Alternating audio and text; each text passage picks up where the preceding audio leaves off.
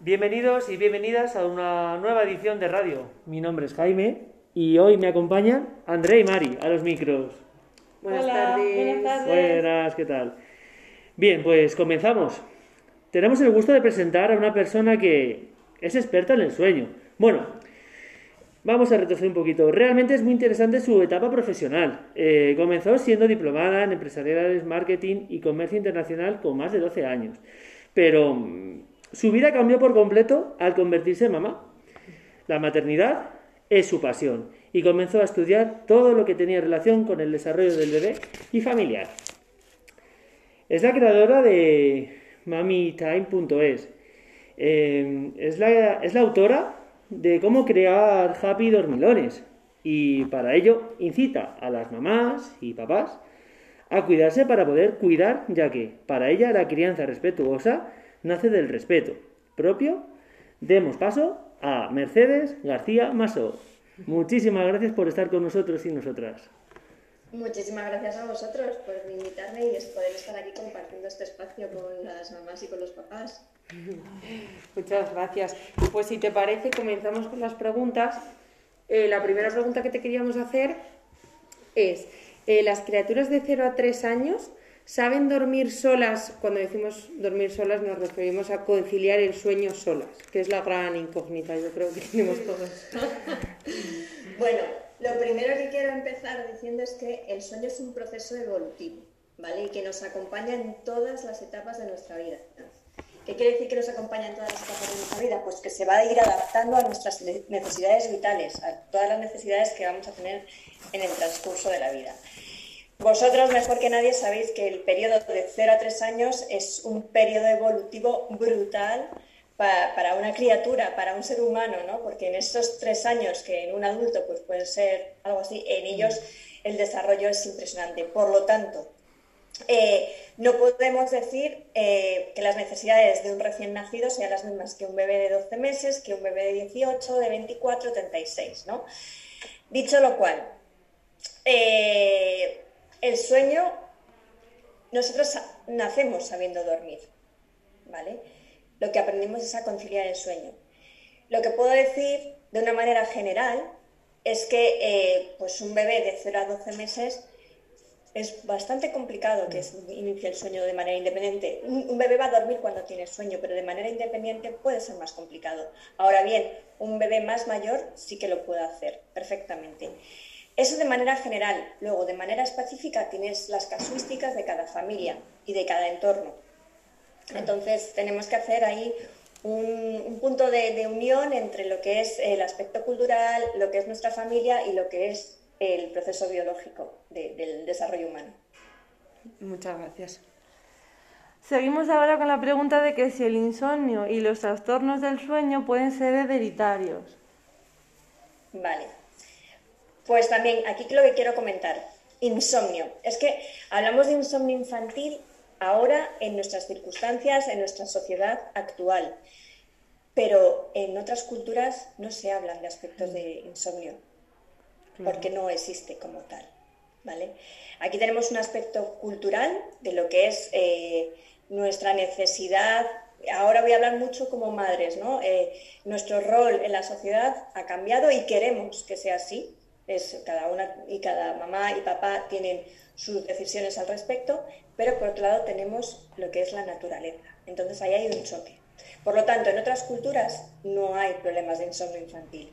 Ahora bien, sí que puede haber unos hábitos que tengamos adquiridos en la familia y que por lo tanto sí que influyan en nuestros hijos. Y luego, desde un punto de vista hereditario, sí que puede haber un componente genético, sobre todo ya en trastornos de, de, del sueño, ¿no? como puede ser el de, de las piernas inquietas, etcétera. Ya trastornos que sí que tienen una digamos, una clínica detrás y que tienen que tener una supervisión médica detrás.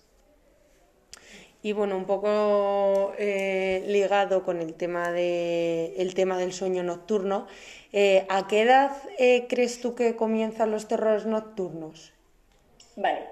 Aquí también tengo que hacer una distinción entre lo que es un terror nocturno y una pesadilla. Y lo tengo que hacer porque es algo muy importante. Cuando los niños tienen terrores nocturnos, el niño no está, no está siendo consciente de lo que está pasando. Para los, yo afortunadamente con ninguno de mis tres hijos lo he vivido, toco madera, porque tiene que ser algo bastante desagradable.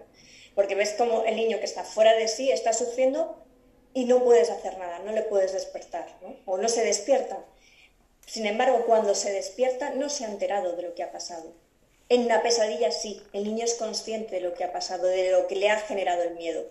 Y al respecto de eso podemos decir que es alrededor de los dos años cuando empieza a haber más episodios de pesadillas porque ya empiezan a discernir entre el bien y el mal, entre lo que puede ser bueno y malo.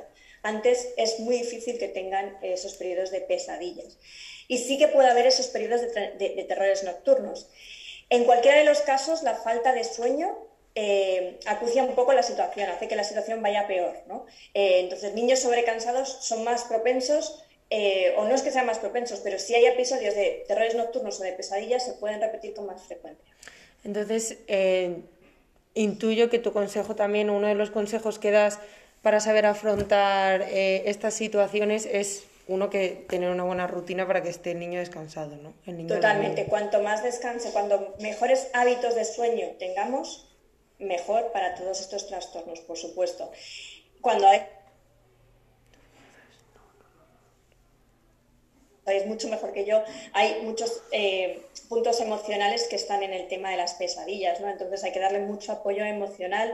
Nunca, nunca, nunca hay que desmerecer su miedo, ¿vale? Ni decir, esto, esto no existe, esto no, no, todo lo contrario, hay que dejar que expresen, aunque sean muy pequeños, aunque no lo puedan verbalizar, pero hay que ayudarles a que canalicen ese miedo y tenerlo en cuenta, ¿no? Eh, hay mucho apoyo emocional en ese sentido. En el caso del terror nocturno, como ellos no son conscientes, son otras cosas, pero en ambos casos sí que recomiendo que el, sueño se cuide. Bueno, en ambos y en todos los aspectos, porque al mm. final el sueño es una base, es la base de, de la salud para adultos y para, y para peques, ¿no? Totalmente. Qué bueno.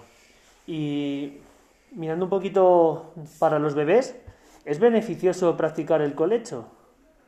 A ver, esto es un asunto que se puede causar también, hay mucha controversia al respecto, ¿no?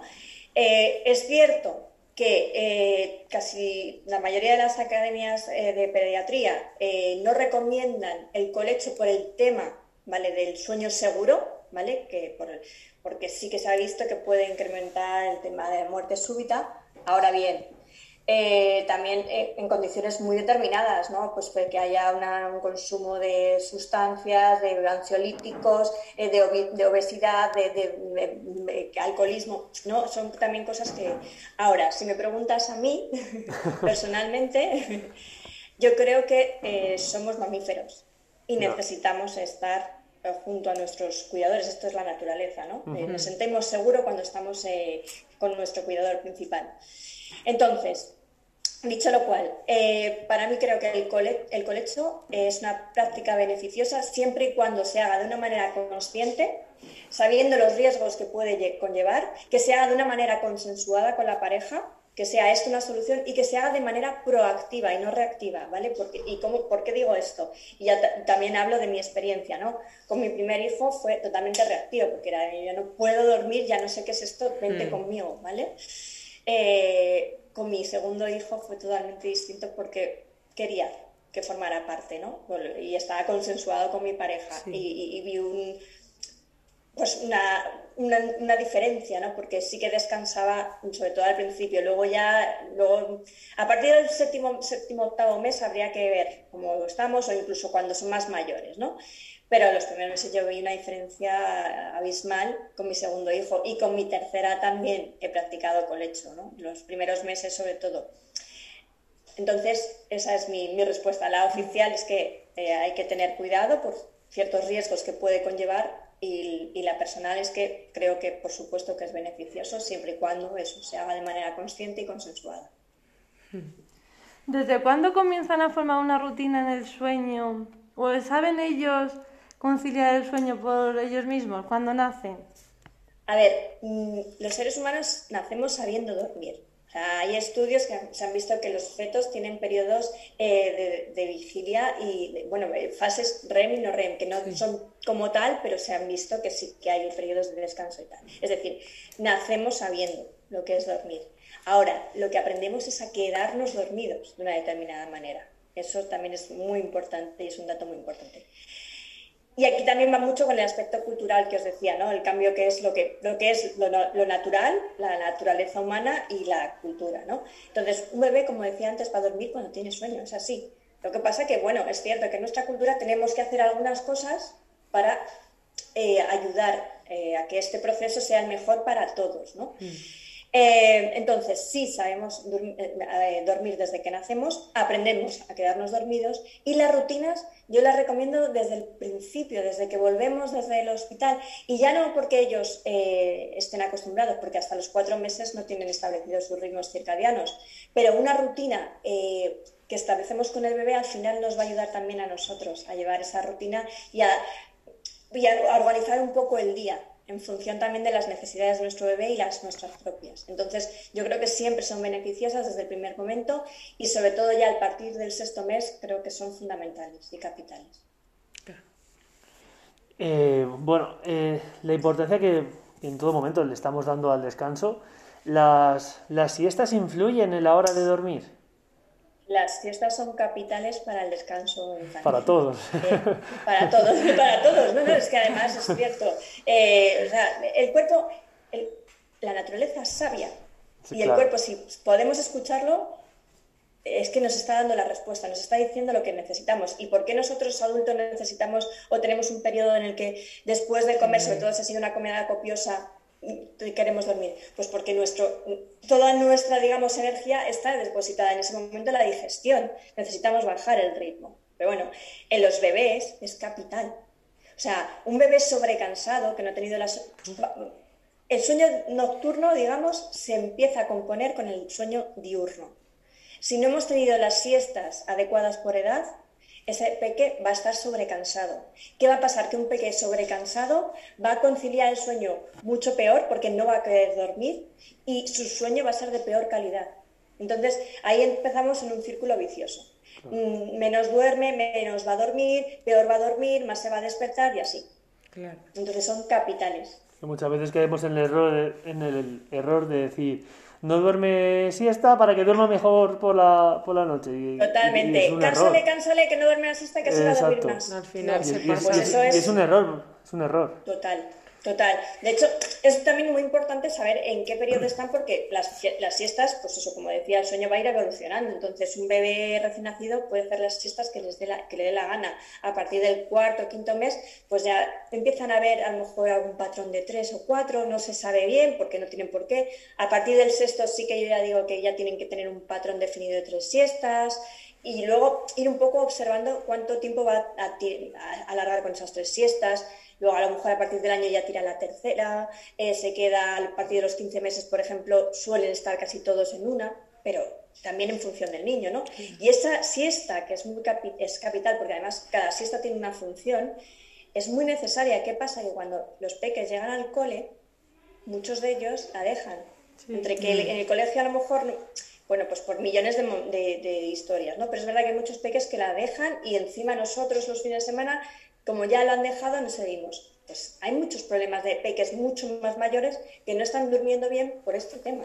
Que a lo mejor si hiciéramos más hincapié en su siesta o la respetáramos más como algo, como un principio fundamental de su desarrollo, eh, pues a lo mejor no tendríamos muchos problemas.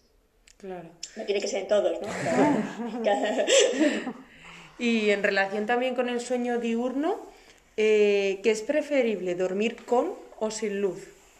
Vale, pues yo siempre eh, recomiendo que sea sin luz y voy a explicar por qué. Eh, nuestro, nosotros nos regimos por la, luz del día, por supuesto, nuestro, nuestro, ritmo circadiano se rige por ello. ¿no?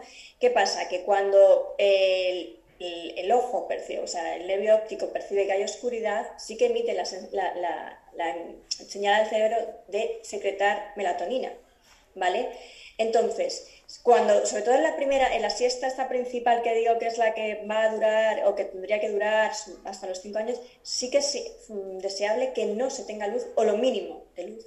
Porque eh, como vas a una siesta que pues tiene que ser de una hora y media, dos horas, es decir, como mínimo un ciclo de sueño y un par de ellos si puede ser, sería ideal.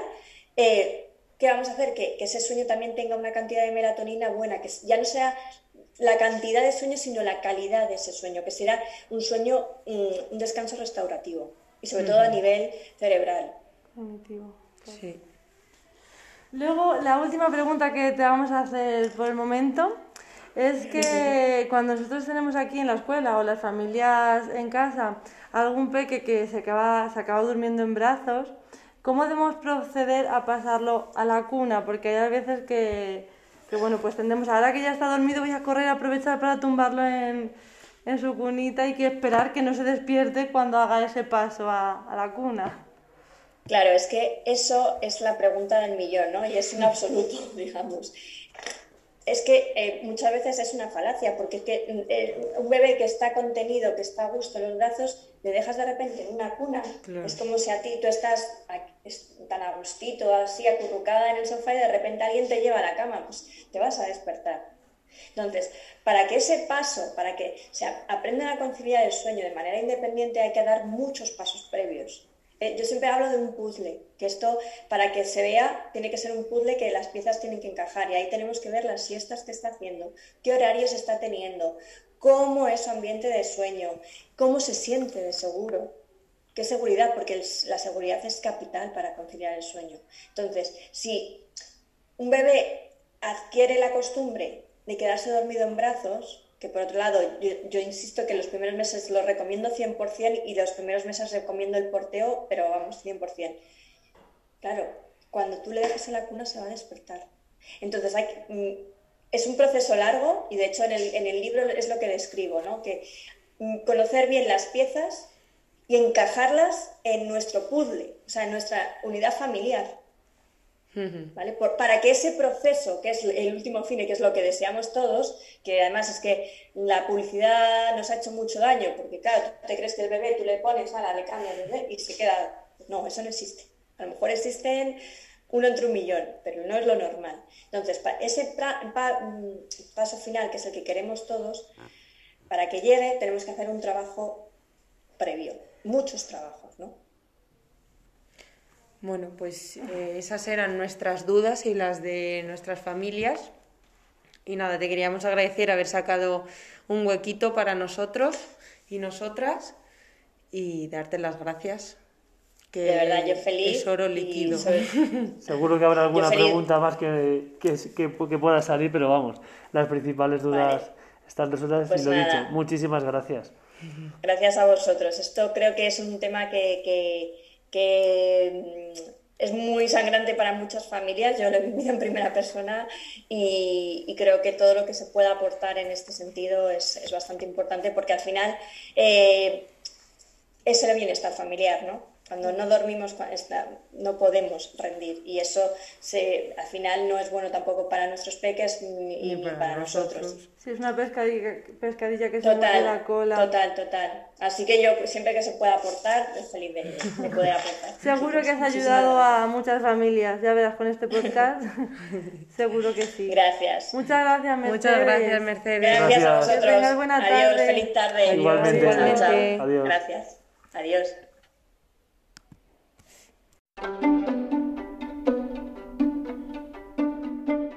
Y por si no nos vemos luego, buenos días, buenas tardes y buenas noches.